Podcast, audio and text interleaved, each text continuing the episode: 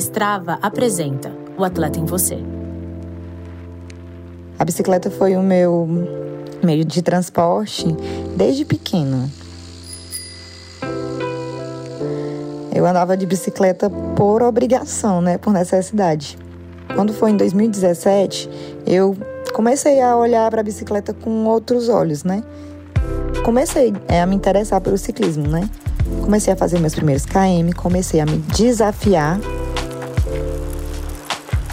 o Morro do Gritado era um sonho inalcançável na minha mente, porque é um, um percurso que ele é só de. Ao todo ele dá 26 km, só que ele tem uma altimetria elevada, até para quem tem as duas pernas, né? Eu consegui realizar, alcançar essa meta. E para mim foi o divisor de águas, foi quando eu vi que eu tinha um potencial para ir mais longe. Foi, foi colocando mais metas, mais metas, mais metas, e graças a Deus até hoje tô conseguindo bater todas. Tô treinando para participar de provas do Paraciclismo Nacional e quem sabe o dia poder estar tá em uma Olimpíada, né? Então, o esporte, ele me fez renascer. Ser atleta é quando tudo estiver dando errado, você não desistir, você ter o seu pensamento focado, você é capaz, você ir no seu limite, você dá o seu melhor. Eu sou a Mica, a Micaela Araújo, e eu encontro um atleta em mim quando eu me desafio, quando eu sei que eu posso alcançar o meu objetivo, eu sou capaz de ir mais longe e que eu posso estar incentivando outras pessoas no esporte e na vida. Strava, o atleta em você. Desde muito novas, recebemos por todos os lados a mensagem de que quando encontrarmos nosso verdadeiro amor, seremos enfim felizes. Esse amor sempre no singular a alma gêmea, o amor da sua vida, o príncipe encantado. Se por um lado esse amor exclusivo e romântico fala sobre para sempre, por outro temos o dado de que batemos o recorde em divórcios no Brasil no ano passado. Traições são ao mesmo tempo o pesadelo das relações e uma das principais causas de separação. Mesmo sabendo disso, a reação mais comum quando falamos sobre relações monogâmicas é a clássica: eu não aguentaria, morreria de ciúmes. Mas as relações monogâmicas estão livres de ciúmes? Será que é melhor lidar com o incômodo da certeza de que o outro não está só com você, mas sendo honesto sobre isso?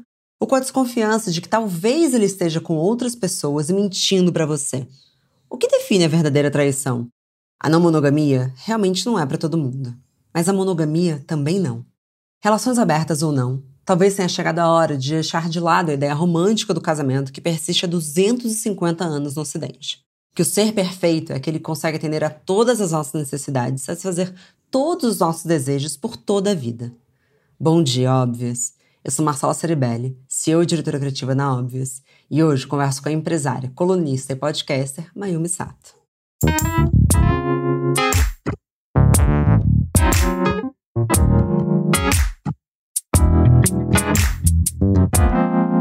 Bom dia, óbvias! Bom dia, Mayumi. Seja muito bem-vinda. Bom dia, óbvios. Como que você está hoje? Bom dia, Marcela. Bom dia, óbvios. Estou super feliz de estar aqui. Eu acho que esse é o tipo de assunto que ele se beneficia muito do diálogo, né? Eu falo muito sobre não monogamia no meu podcast, nas minhas redes, mas eu falo sozinha, né? De certa forma. Acabo recebendo muita coisa e tal. Mas poder conversar sobre isso é, acho que é a melhor maneira da gente enriquecer a nossa forma de pensar sobre relações. Eu não tenho a menor dúvida. Eu acho que quanto mais a gente tiver diálogos e diálogos abertos e corajosos sobre essas pautas, mais vão dando uns, sabe, uns cliques, assim, você fala, opa, Nunca tinha pensado nisso. Acho que especialmente quando a gente fala sobre formato de relacionamento, né? É, é bem isso. A verdade é que eu acho que tem muita coisa na nossa vida que a gente vai, é, sei lá, absorvendo, né, ao longo da nossa existência e acha que é isso. É uma regra que tá dada, não tem por que questionar. E aí, de repente, né, depois de uma certa maturidade, você entende que está sentindo alguns desconfortos e começa a mapear. Ixi, de onde está vindo isso? E acho que é muito comum compreender que é um desconforto vindo de regras que você adotou e não necessariamente você escolheu. Acho que isso acontece, sei lá, às vezes no que diz respeito à alimentação, por exemplo, né? Às vezes a gente né, passou a vida inteira se alimentando de um jeito, até que depois de adulta percebe que, pô, acho que se eu tiver que escolher, não vai ser assim.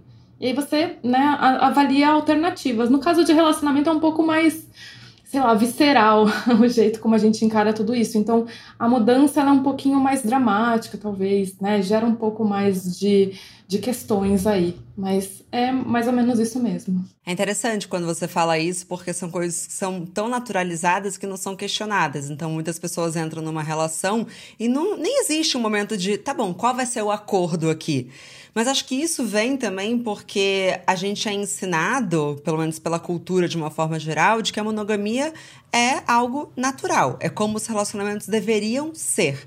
Então, eu sempre questiono o termo normal, né? Ah, não, meu relacionamento é normal. Eu sou mais normal em que sentido? E eu queria que você conduzisse um pouco a gente pela história da monogamia. Sempre foi assim? Quando que ela surgiu? É, não sempre foi assim, é uma coisa bastante recente, assim, em termos de história da humanidade, né? É, em geral, a gente pode resumir, é uma história complicada e né, longa, mas a gente pode resumir com o fato do homem anatomicamente moderno, como a gente se vê hoje, né, andando em duas pernas e tal, a gente existe há mais ou menos 300 mil anos. E durante 90% desse tempo, nós fomos caçadores e coletores. Nessa é, dinâmica social, a gente se distribui em tribo. Não quer dizer que a monogamia, por exemplo, não existia completamente, mas o comum era que as tribos né, compartilhassem das responsabilidades, inclusive no que diz respeito, por exemplo, à criação de filhos. Né? Então não tinha um filho vinculado geneticamente a alguém. Era até impensável que você não cuidasse, não educasse, não salvasse uma criança porque ela não era sua, né, nessa configuração. Mas aí, lá por 10, 8 mil anos antes de Cristo, né, foi quando aconteceu a primeira revolução agrícola. E aí a gente se estabeleceu na terra e a gente criou o conceito da propriedade privada. E aí, nesse momento, fez sentido a criação de um casamento monogâmico que garantisse que as pessoas dentro daquela propriedade fossem de posse de alguém, né? Fossem, assim, garantissem que aquilo é, permaneceria naquela linhagem, a, né? A, a questão da genética começou a fazer algum sentido nesse momento. E foi aí que o contrato de casamento monogâmico se tornou mais universal, eu diria, né? Ele se tornou homogêneo, é isso que se espera, mas era um contrato social também, né? Um contrato de, assim, compra e venda, né? Como se, como se a gente estivesse realmente garantindo a posse dessa terra ou garantindo que a extensão dessa terra fosse aumentar a partir né, da união com outras pessoas. É, e o casamento por amor romântico é uma coisa muito, muito mais recente. Ela só se estabeleceu mesmo como regra lá pelo século XVII. O que, de novo, não significa que não acontecia antes, né? Assim como é, esse núcleo monogâmico, ele acontecia antes também, em outras comunidades. Mas, como regra mesmo, é muito recente, é uma coisa nova que a gente estabeleceu. E nós, né, como a gente só conhece a nossa própria existência, a gente encara isso como uma regra, né, eterna, universal, parece que está nos nossos genes e não está, né? São coisas que foram construídas socialmente. Mas aí, Marcelo, eu também gosto de fazer um adendo de que eu também não gosto muito de me apegar a essas questões biológicas, sabe? Porque isso também diz respeito ao viés como a gente enxerga a evolução das coisas, né? Evolução não no sentido de melhoria, mas a linha do tempo mesmo. Diz respeito à forma como a ciência encarada hoje era encarada antes. Então, a gente corre o risco também de querer justificar algumas incongruências, justificar alguns comportamentos nocivos a partir de uma leitura biológica. Então, o que eu gosto de dizer é que ó, é legal saber de tudo isso, mas para algumas pessoas não faz diferença e a gente tem que respeitar o fato de não fazer diferença, né? E tem que encarar que muito do que a gente vive hoje, do que a gente é, do que a gente sente, é uma mistura entre biológico, psicológico e cultural. E só o emaranhado dessas três, desses três pilares é que faz sentido analisar as coisas assim muito divididas, né, dizer assim, não vou seguir por esse caminho porque não é natural, aí eu também acho que vai para um lugar muito radical assim, que não conversa com a nossa subjetividade também. Eu acho que é muito interessante trazer isso, porque não biologicamente, mas quando a gente olha para a história, e é, é, muito interessante quando você coloca que a gente só consegue entender a realidade como está sendo colocada no nosso contexto, eu vejo que vem geração e vai geração, e sempre tem uma janela das pessoas que estão entre 20 e 24 anos, como assim, eu vim para revolucionar, eu descobri os relacionamentos não monogâmicos. E assim, essa é uma discussão muito antiga. Um dos primeiros livros, é, já falando dos anos 70 ali, falando do novo formato do casamento. Então, assim, não é algo jovem, até porque eu acho muito perigoso quando a gente coloca relações não monogâmicas como algo moderninho, algo que é só pra juventude, sendo que tem muitos casamentos, até de pessoas muito mais velhas, que é aberto, é aberto há muito tempo e vai muito bem, obrigado. Até para começar a perder esse estigma como se fosse algo que é uma contraversão e não apenas só mais um formato de se relacionar. E eu queria saber de você, talvez um pouco pessoalmente, se você ficar à vontade de falar, se você já esteve em relações abertas e fechadas. Você já viveu os dois formatos? Olha, hoje em dia, quando eu paro para pensar nas minhas relações passadas, eu entendo que eu nunca estive numa relação absolutamente monogâmica. Tá? O que não significa que elas se aproximavam do que é a minha relação hoje em dia. Acho que eu passei por muitos estágios, mas eu entendo que eu sempre questionei as regras da monogamia e sempre achei elas um pouco complicadas. Achava que eu mesma não era capaz de cumpri-las, então eu não ia entrar num acordo onde você tinha que fazer uma assinatura vitalícia, sabe? Então, em todas as minhas relações, mesmo nos meus primeiros namoros e tal, isso sempre foi discutido, mas eram discussões ainda é, muito superficiais, talvez, ou discussões que apontavam caminhos que hoje não seriam os que eu seguiria, mas sempre teve isso na mesa, né? Então eu nunca me identifiquei com a monogamia. Eu sei que eu, assim, foi muito cedo. Na verdade, foi bem antes de eu ter o meu primeiro namoro, que quando eu entendi o que era monogamia, o que, que era o casamento, eu falei, gente, mas peraí, peraí, é isso mesmo? A gente assina um contrato para sempre? A gente dá uma garantia para alguém de que a gente só vai sentir desse jeito, só vai desejar desse jeito? E sim, né? A resposta foi sim.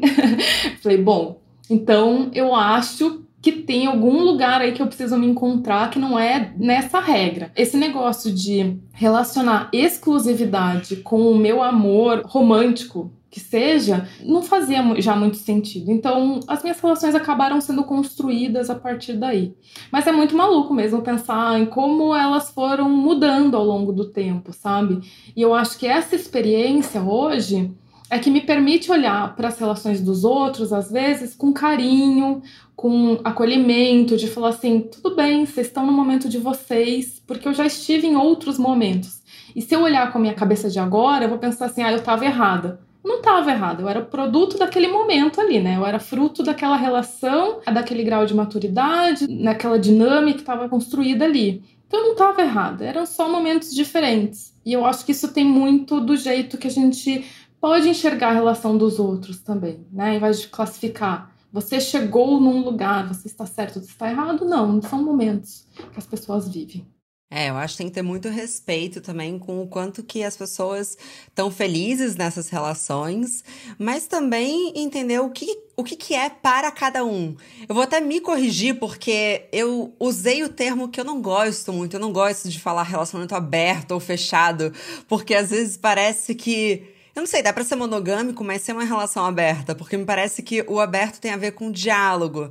Eu tava com o meu companheiro, inclusive com um casal que tem uma relação aberta, e eles estavam falando sobre essa discussão. A gente falou: não, a gente está monogâmico. Mas a gente não sabe daqui a quanto tempo, sei lá, se vai ter algum interesse em abrir, não vai. E eu queria entender porque muitas vezes se fala assim: ah, não existe gente monogâmica. Mas ao mesmo tempo, existe ser monogâmico ou é muito mais uma questão de estado? Então eu estou monogâmica ou sou, não sou? Como que você enxerga esses conceitos? Oh, hoje em dia eu acho que passa mais por um, uma questão bem racional assim de decisão, né? Como eu quero é, me relacionar com as outras pessoas. Muita gente me pergunta assim: será que eu sou monogâmica ainda não sei? será que eu sou não mono ainda não sei? Eu falo, gente, esquece, para, porque eu acho que chega num lugar assim que é tão difícil encontrar uma resposta, uma resposta definitiva, que não vale a pena ir por esse caminho. Acho que o, o, o que é mais confortável não, não, diria confortável, porque há um grau de decisão, escolha que exigem ação, né? Que exige mudança e toda mudança gera um pouco de desconforto.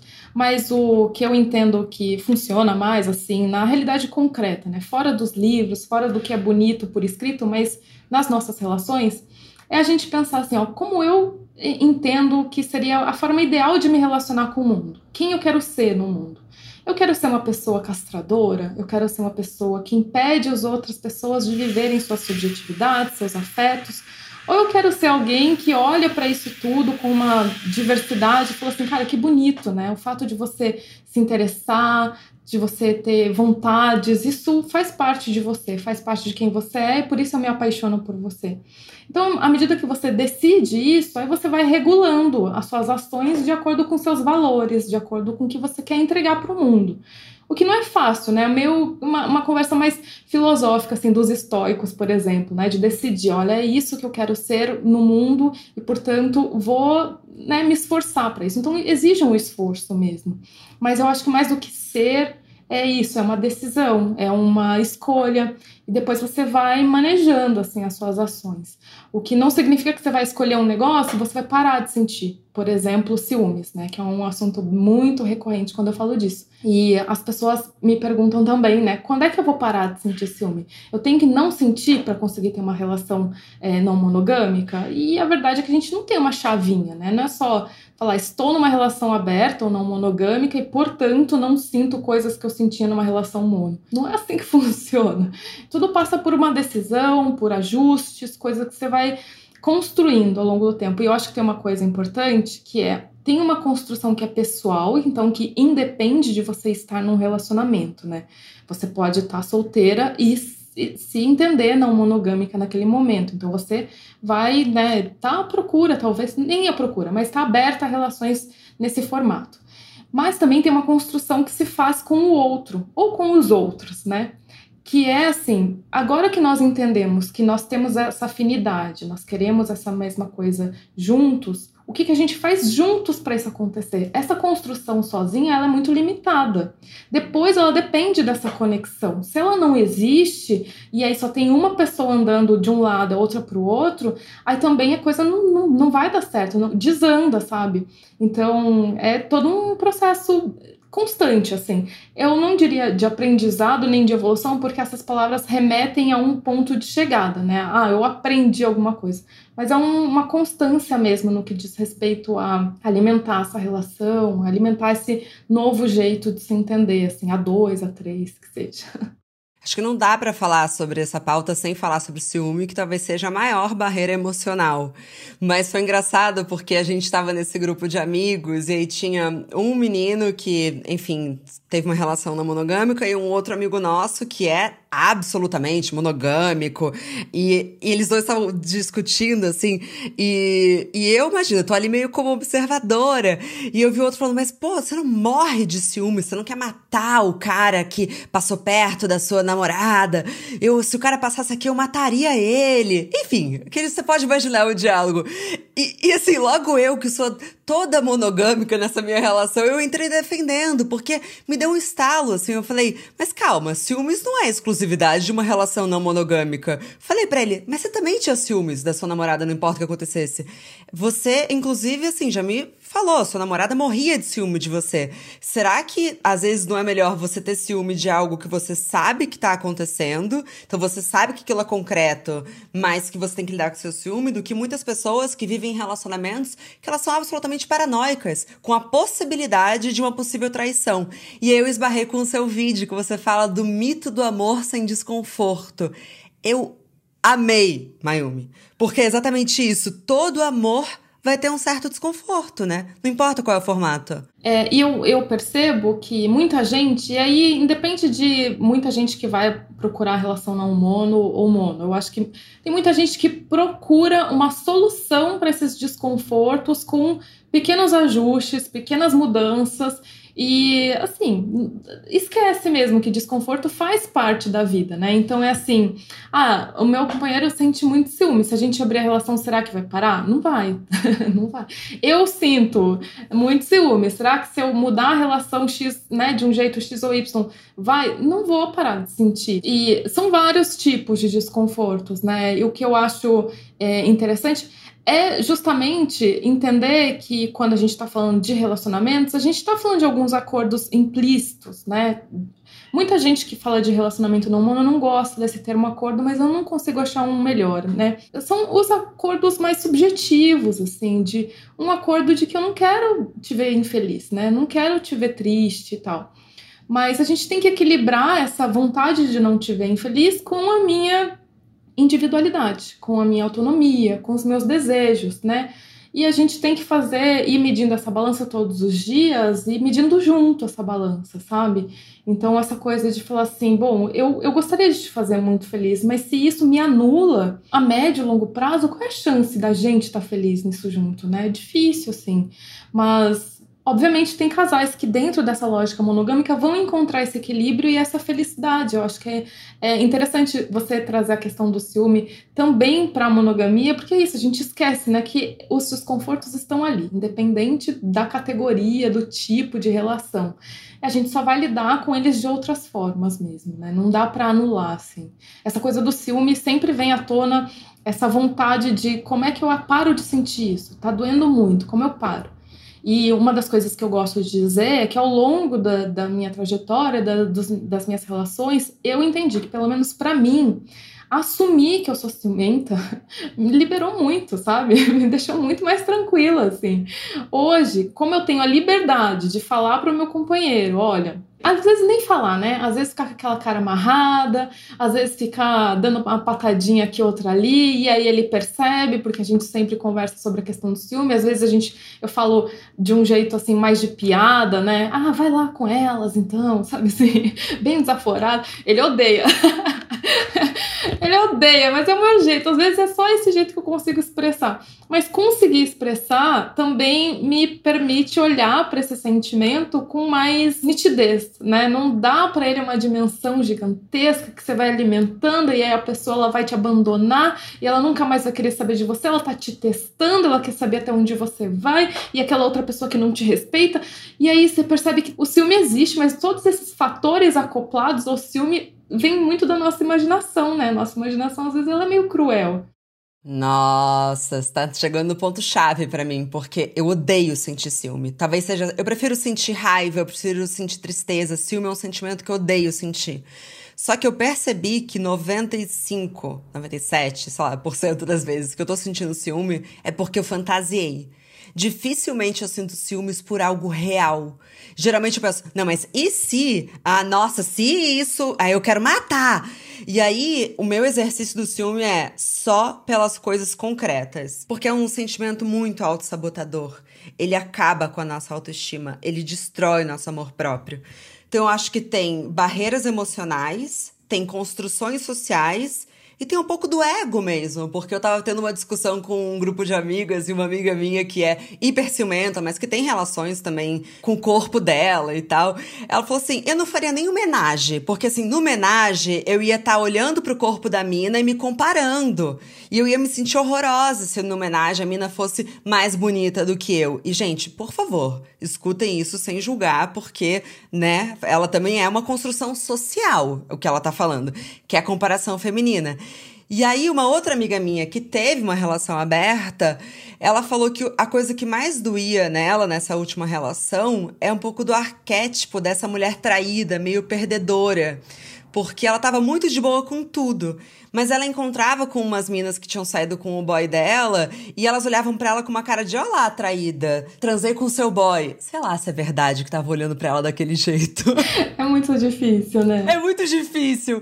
Mas você acha? Tô te trazendo, assim, exemplos meio próximos meus, porque eu fiquei muito conectando, falando Será que também tem um pouco sobre a gente engolir um pouco da vaidade, amar menos com o ego, ser capaz de encarar uma relação não monogâmica? Eu acho que pode ser sim, mas é, a verdade é que eu tendo a ser realista de que dá para ter relações não monogâmicas muito egocêntricas também. Entrar nesse lugar de até uma utopia, né, de que ó, relações não monogâmicas, as pessoas que se relacionam não monogamicamente são melhores nisso ou naquilo, acho que também é uma fantasia, porque somos as mesmas pessoas de antes, né? Se eu tivesse uma relação mono, eu teria as mesmas questões, eu ter... elas só se manifestariam diferente. Acho que tem uma coisa do vai e volta do ego que eu acho interessante também, que você falou, que às vezes a gente fantasia muito, né? Então a gente sente ciúme por coisas que não estão ali. E muitas vezes, pelo menos para mim, eu percebo que situações do cotidiano onde eu me sinto, sei lá, ah, sabe quando você vai pagar um negócio numa loja, a pessoa te distrata, se sente meio humilhada, sei lá. Coisa besta, sabe? No trabalho você não consegue dar aquela resposta que você queria na hora, você sai com o rabo entre as pernas, falando por que, que eu não dei aquela resposta, eu tinha informação. Cara, às vezes isso desencadeia também, dentro de casa, com a pessoa que você mais ama no mundo, uma reação negativa que não tem nada a ver com ela. E às vezes também é, é ciúme, sabe? Você, por quê? Você tá com o ego machucado, ferido, você tá naquele momento se sentindo a pior pessoa, e aí você vê alguém do seu lado interessante, desejável, desejante, falando de alguém, ah, fulana, tal, nossa, bonita, legal, e aí você fala, do que, que você tá falando? Você tá me comparando com ela? E assim, não é, né? A verdade é que a gente tava num lugar que o dia a dia coloca a gente num lugar frágil, e aí lidar com essas outras questões, às vezes elas se confundem mesmo, né? Então, às vezes é uma manifestação do ego, mas também é uma manifestação do ego que foi ferido por outras questões por, sei lá, abandono parental, entende? Que daí se manifesta na sua relação afetiva, amorosa e tal coisas são bem complexas, né? Aí você, você comentou desse caso da sua amiga que falou do homenagem, por exemplo, e é super compreensível. Eu acho até que ela tá sendo super. É, corajosa, assim, de admitir um negócio desse, sabe? Olha, eu tenho uma questão aqui e eu tô colocando um limite que eu não quero passar por esse desconforto, que é um desconforto que eu posso escolher não passar. Ninguém precisa fazer uma homenagem, pelo amor de Deus. Tá tudo bem. é, tá tudo bem mesmo. Ninguém precisa ter uma relação com várias pessoas ao mesmo tempo, né? Entender que isso pode acontecer é uma coisa, outra é forçar uma barra, assim, e eu acho que essa, forçar essa barra não é bom em nenhum lado, né? Não é bom é, achar que, bom, se eu resolver essa questão do meu ego, talvez eu esteja preparada para uma relação não monogâmica, não sei. Tem umas pessoinhas também não mono que são difíceis, entendeu? Pô, às vezes eu sou difícil, eu olho pro meu companheiro e falo assim, ai, cara, eu tenho muita sorte mesmo, porque ninguém ia me aguentar. Ainda bem, ainda bem que você me aguenta, tá louco. Ele fala a mesma coisa e é mais ou menos isso mesmo, né? Não é que a gente, enfim, chegou num ponto em que, né, somos altruístas e tal. É tudo complexo, né, Marcela? Absolutamente, porque as relações são complexas, não importa qual formato. E eu acho que é legal quando você fala isso dos estereótipos, porque eu vejo que tem coisas que ajudam o movimento e coisas que atrapalham. Então, por exemplo, o Will Smith falar que ele tem um casamento aberto, eu acho que ajuda muito, porque começa a desmistificar. Ao mesmo tempo, atrapalha muito quando você vê muitos homens, e geralmente heterossexuais, usando a desculpa e mentira de que a relação deles é aberta para atrair a mulher deles. Então, a gente fica, às vezes, eu sinto que acelera e freia, sabe? Você acha em que momento a gente tá da discussão? Você acha que a gente avançou, não avançou? Como que você se sente? Ah, eu acho que a gente avançou sim. Na verdade, essa, acho que essa coisa do Will Smith, outras pessoas que estão falando abertamente sobre isso, acho que funciona mais como um termômetro, né? Porque essas pessoas, e eu acho que elas acabam assim, elas estão num lugar de muito julgamento, muita crítica, tem muita coisa em jogo para elas, né? Tem desde contrato de trabalho e tal, de frente para mim, entendeu? para mim não faz diferença, ninguém, ninguém tá nem aí. Mas pro Will Smith se declarar, significa que ele tá entendendo que há um termômetro na sociedade que permite que ele se declare, que algumas pessoas vão se identificar com eles, outras não, e tá tudo bem, e ele vai conseguir passar por isso. Então, acho que é uma manifestação mesmo dessa mudança e que não vem sozinha, né? Na verdade, quando a gente fala sobre diversidade, de todos os tipos, né? Diversidade de corpos, diversidade de jeitos de encarar a vida, isso acaba desencadeando outros questionamentos e a possibilidade da gente ver diversidade em outras esferas da vida né? Inclusive no jeito que a família nuclear monogâmica constrói essa dinâmica. Então alguém pensa assim, bom, a gente está discutindo diversidade no trabalho, está discutindo diversidade na publicidade, na comunicação, né? E o que, que é essa diversidade dentro de casa? Com quem que eu estou me relacionando? Como isso conversa com esse novo jeito de ver o mundo? Então, acho que uma coisa está mesmo conectada com a outra. É, e é uma coisa bem positiva, né? Que permite que pessoas que estavam lá sentindo desconforto, não entendendo de onde ele vinha, quais seriam as alternativas, comecem a mapear talvez pequenas mudanças que podem trazer um resultado concreto mesmo de menos desconforto, é, mais prazer, menos aquela sensação de inadequação, de com quem que eu vou me relacionar, nunca vou encontrar alguém. E não é bem assim, né? Se até o Will Smith declarou, gente. Eu costumo dizer o que acontece muito é das pessoas falarem assim: nossa, eu nunca achei que alguém se sentia desse jeito. Eu gosto de, da coisa X ou Y, e é uma coisa, sei lá, mais sexual, mais da fantasia. Eu achei que eu nunca ia realizar isso, nunca nem passou pela minha cabeça. Eu falo, meu amigo, mas você precisa conversar com mais gente. A questão é que você não está conversando. Deve ter, só no seu prédio deve ter uma dúzia de pessoas que gostam disso que você gosta. Separado por uma parede. Às vezes são amigos, são pessoas que você já tem afinidade, já tem uma relação. Mas se não fala, aí fica mais difícil mesmo se conectar, né? Strava apresenta O Atleta em Você. A relação com o esporte começou muito tarde. Eu comecei a correr com 30 anos do, do zero. E assim, não parei mais. Fui colocando cada vez desafios que para mim eram desafios maiores, mais complexos, desde baixar o tempo no 10K, completar uma meia maratona, depois passei para a maratona, depois resolvi virar triatleta, que foi um grande desafio, né? Sofri um acidente é, pedalando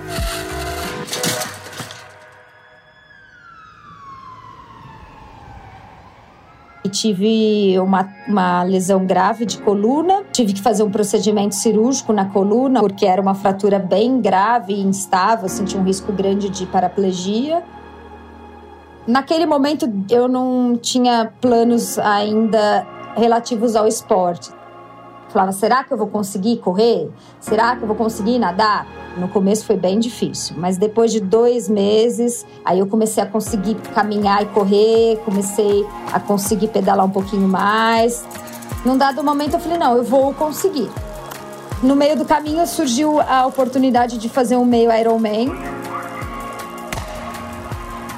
A mentalidade do atleta me ajuda diariamente. E se a gente quer ter uma melhor condição física, a gente é um atleta. Eu sou Luciana Haddad, eu encontro o atleta em mim quando eu busco a melhora física e a melhora mental para atingir a excelência em tudo que eu faço na minha vida. Estrava o atleta em você. Então, uma pesquisa maravilhosa que a Ana Canosa postou no Instagram dela, que ela separa os estados brasileiros com as maiores fantasias. E você vê, assim, que as fantasias são um pouco parecidas. Então, eu acho que às vezes tem esse questionamento de, nossa, será que mais alguém se sente assim? Mas, na verdade, a gente tá todo mundo fantasiando com coisas que meio incomum e tem que encontrar e abrir o diálogo. Mas, Mayumi, eu queria saber de você assim, ok, cheguei, estou aberta, quero abrir a minha relação. Você acha que é melhor abrir aos poucos, abrir de uma vez? Como que você sabe se chegou a hora de abrir uma relação? Ou é sempre melhor já começar aberto? Ai, é difícil, né? Na minha experiência, eu sempre comecei aberto. Então eu digo assim, gente, é desse jeito bora que dá, entendeu? Mas na realidade não dá sempre para esperar por isso. Às vezes as pessoas estão numa relação, ela tá muito boa e acho que isso é, é uma, uma questão importante, né? É, de que é mais fácil, é mais recomendado você fazer esse tipo de mudança, você propor algo novo quando as coisas estão bem. Não esperar degringolar, não esperar a crise, né? Não, porque assim, eu falei isso é, para umas amigas minhas, assim, eu acho que abrir relação, é, fazer homenagem, tudo isso, gente, vambora, sou 100% a favor. Mas eu não acho que salva relação. Às vezes me parece que as relações já estão assim, sabe quando já tá nos escombros da relação e fala, nossa, vamos fazer homenagem. Resolve tudo.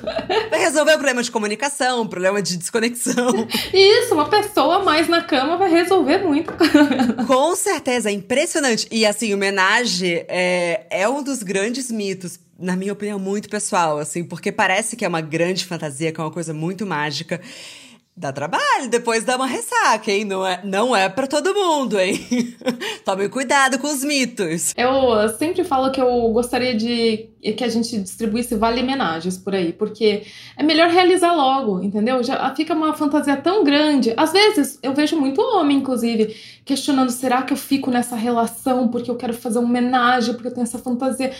A minha vontade é falar, vai, faz logo, vai, vai lá, vai, chama a sua companheira, faz, porque você vai ver que não é essa coisa toda. Ou, é, ou se é, que bom, você vai ficar feliz. Mas em geral não é essa coisa toda. É, de novo, esse lugar, né, da gente reprimir o desejo e ele ganhar uma intensidade muito maior do que ele precisaria ter. Então, acho que a fantasia passa por isso também, né? Passa por esse, essa coisa da repressão e tal. E tem gente que é conectada com isso. Eu acho que tem gente que gosta da ideia de não poder fazer algumas coisas.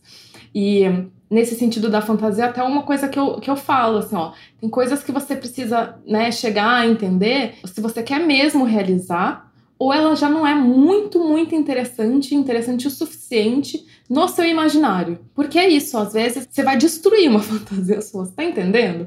Tem uma coisa que você gosta muito de imaginar, que te dá prazer, que na hora da relação a dois você fala, você conversa, você troca, não sei o quê, você faz um, um sexting ali ao vivo.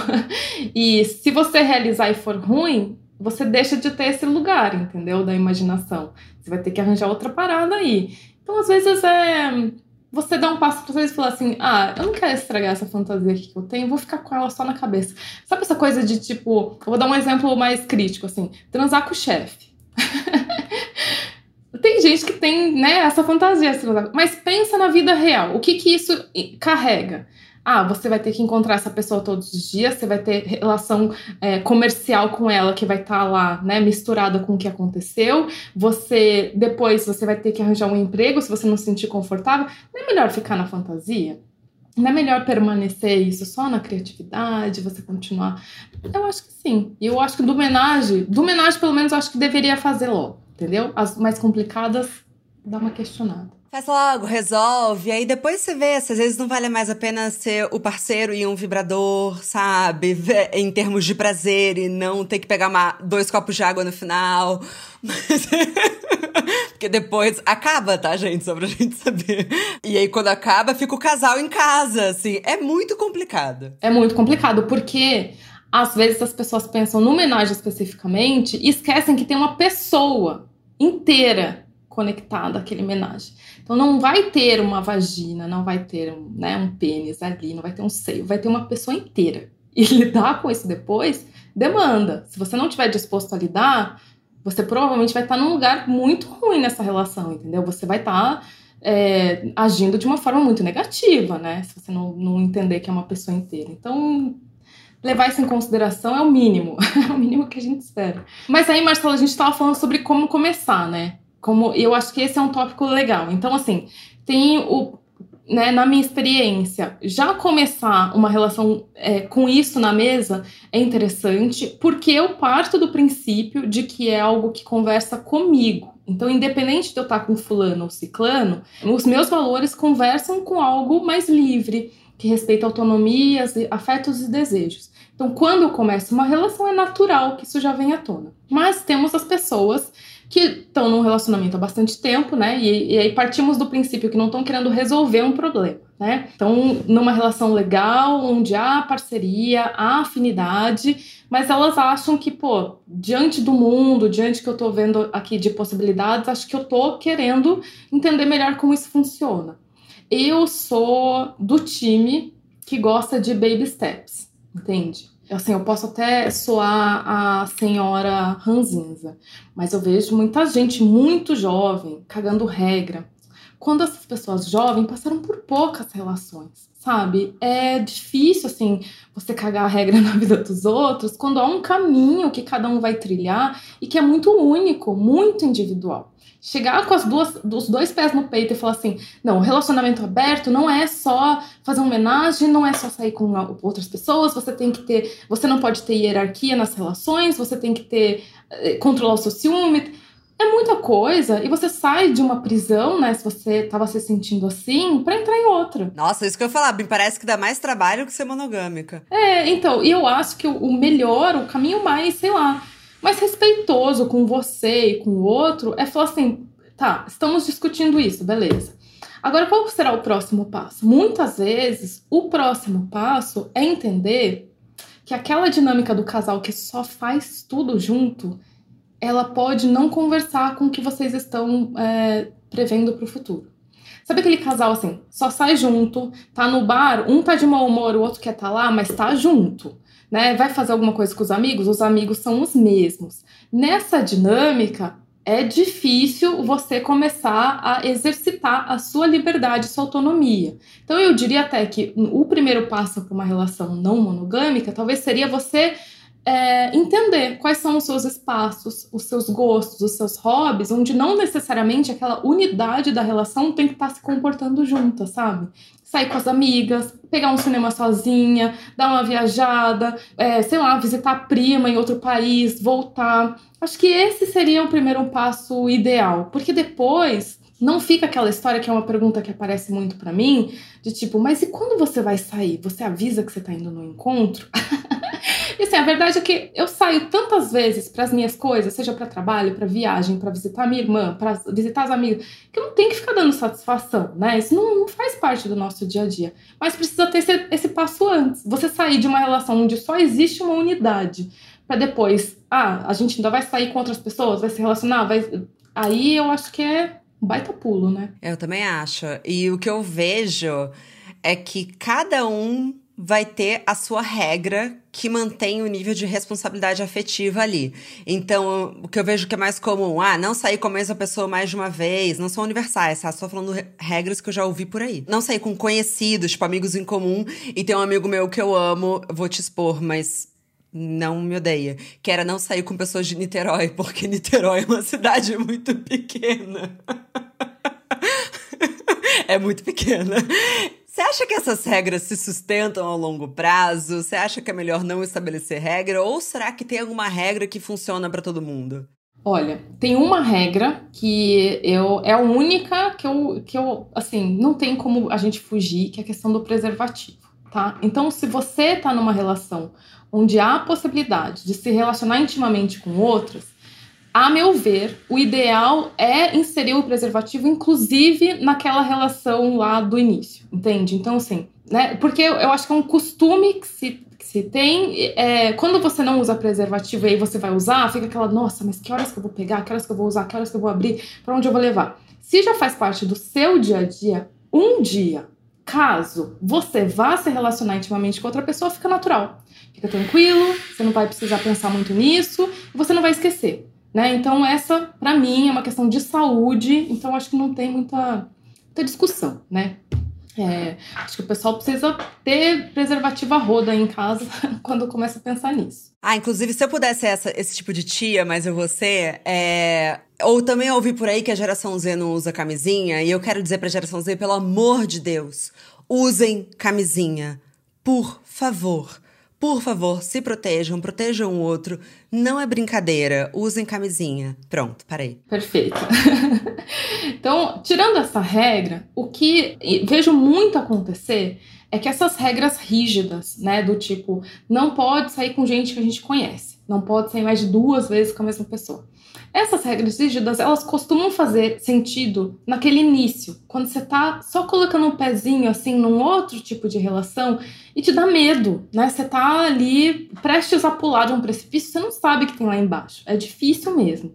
Então eu super respeito quem estabelece esse tipo de regra, porque eu sei que à medida que o tempo passa, elas vão perdendo né, a validade, assim. Você vai entendendo que, pô, não faz sentido sair com duas vezes com a mesma pessoa. Mas saia, entendeu? A gente está falando de afetos, a gente está falando de, de tipos diferentes de amores, de conexões e tal. Só que isso demanda tempo e demanda aquilo que a gente falou no início, a construção de uma intimidade nas pessoas e de confiança.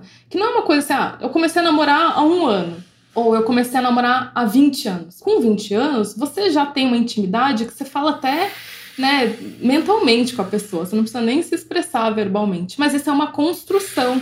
E às vezes é depende dessa construção você entender como essa pessoa tá, como a pessoa tá se sentindo, como a, se a relação continua sendo importante para ela ou ela tá se afastando de você. Então tudo é tempo, sabe? Esse tipo de regra, para quem é mais ortodoxo, assim, eu diria de no, na não monogamia, diz que é errado, diz que ah, isso não conversa com a não monogamia porque a monogamia é sobre liberdade. É, mas às vezes a gente não sabe em que momento essa relação tá sabe? A gente não sabe em que estágio de intimidade e afinidade essas pessoas já estabeleceram. Tem muita história que chega para mim lá no podcast de gente que começou a abrir a relação depois de 10 anos. E foi aí, depois de 10 anos, que algumas caixinhas de intimidade que nunca tinham sido abertas começam a ser exploradas.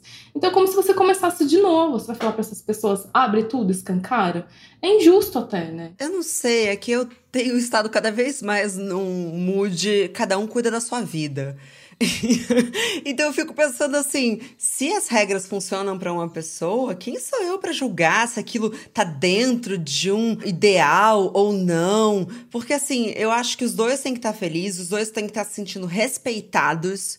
Não tem nada pior do que você se sentir desrespeitada. O que é mais horrível é a ideia da mentira, do desrespeito, de quanto tempo que aquilo ali ficou rolando. É a traição da confiança mesmo. Então, assim, se essas regras funcionam e você sente que você está sendo valorizada e respeitada na relação, por que não? Não, eu acho que é, é isso. Eu acho que essa cobrança de um comportamento utópico, ideal, e é uma cobrança que eu vejo muitas vezes é de coerência, né? Ah, então se você diz isso, você age desse jeito. É, não é uma linha reta, né, entre o que eu digo e o que no nosso dia a dia, a gente é cheio de incoerências, cheio de coisas que precisam de ajustes constantemente, que a gente vai percebendo. A gente sabe o nosso limite, né, entre uma coisa e outra. Senão a gente cai nesse lugar da culpa. E a culpa é justamente o que a gente critica nas relações monogâmicas cristãs e tal, abençoadas pelo padre, que diz você vai para o inferno se você não seguir estritamente essas, essas regras aqui, elas são difíceis de seguir e são elas que vão definir se você vai ser feliz ou não. Aí você fala, meu Deus, mas tem muita coisa em jogo. Eu acho que é, é, curioso como às vezes a gente pula de culpa em culpa sem perceber. A gente só vai mudando, né, a caixinha que a gente tá. E olhar para isso, entender que, ó, talvez com esse meu discurso muito ideal, muito utópico, eu esteja colocando culpa na, na, nas costas das pessoas. Acho que é um, um, um bom ponto, assim, de reflexão, sabe? E também porque eu, eu entendo que há uma questão política, assim, no que diz respeito à não monogamia, né? Primeiro de você respeitar a diversidade, depois de você questionar a monogamia imposta a muita gente, a muitas pessoas que não necessariamente se encontram numa posição de alternativa, sabe? Então a gente vê muita relação em que é liberado o homem, né, é, trair e a mulher não tem outra alternativa. Ela sabe que ela vai ser rechaçada, que ela vai ser, né, assim, vai ser um vai ser uma situação muito difícil para ela enfrentar se ela agir como homem e tal. Então, politicamente, eu entendo a importância da gente discutir isso, né? Mas trazer isso para o micro, para o dia a dia, apontar o dedo para as pessoas, assim, eu já acho que é injusto. É injusto porque já é difícil se relacionar. Qualquer relacionamento é difícil, né? Se tivesse um jeito assim de ficar fácil, todo mundo ia para esse jeito, mas não existe, né? São duas pessoas complexas, é difícil. Ou mais pessoas. Eu acho que você já acabou falando um pouco sobre isso, mas para a gente finalizar, eu queria que você dividisse o que, que você acha que as relações monogâmicas têm a aprender com as relações não monogâmicas. Quer dizer, ok, quero ter uma relação monogâmica, legal, mas eu posso olhar para uma relação não mono e aprender com eles que. Aprender com eles de que esse ideal de amor romântico, onde duas pessoas viram uma só, é muito arriscado, é muito difícil no longo prazo, né? É, quando a gente entra numa relação, eu entro numa relação não mono, mas eu quero que seja para sempre. Eu gosto dessa ideia. Eu, eu tenho relações longas, sabe? Esse último tá com 10 anos agora, né? Vai fazer 11. Então eu tô sempre apostando de que a gente tá numa relação que, pô, vai ser boa para sempre. Eu quero que seja, eu quero nutrir isso. Mas se eu vou anulando o outro à medida que o tempo passa, isso fica um pouco mais difícil. Eu vou só conectar isso com um ponto é, que eu acho que é interessante a gente pensar assim. Às vezes a gente se apaixona por alguém pelo outro, e quando a gente se apaixona, a gente se apaixona por ele por inteiro, né? A gente gosta do jeito que ele é, do jeito que ele se relaciona com os amigos, dos lugares que ele vai, os interesses que ele tem. E aí, depois que a paixão se, se concretiza numa relação, muita gente entra num caminho de querer podar essa pessoa e fala assim: ah, mas você não vai mais sair com amigos, agora você não precisa de amigas, né? Isso tem eu. Assim, ah, você não vai fazer isso porque você tem os programas comigo. Então você vai podando essa pessoa numa tentativa de colocar ela num lugar seguro para você, mas ao mesmo tempo você vai afastando ela de quem ela era quando vocês se apaixonaram. E aí, de repente, a relação não dá mais certo porque não são as mesmas pessoas. Porque a individualidade se perdeu. Aquilo que brilhava aos seus olhos se perdeu. Então, acho que mesmo numa relação monogâmica, é possível você se manter atento, assim, de não podar o outro, de permitir que o outro seja o outro, e que isso vai fazer com que né, as coisas continuem brilhando entre vocês, interessantes, gostosas, e que continue fazendo sentido. Nossa, bravo, Mayumi, você é brilhante. Muito obrigada. Essa fala é, poderia ecoar em caminhões pela cidade, assim. Eu aprendi muito com você. Muito, muito obrigada. E assim, já fica aqui o convite para você voltar pro programa, que eu acho que tem muita coisa pra gente conversar ainda. Muito obrigada. Ai, obrigada a você. Eu topo super. Foi ótimo o papo. É sempre muito rico falar sobre isso, entender outras perspectivas. Acho ótimo estar falando com outra audiência também. Fico muito feliz. Obrigada mesmo.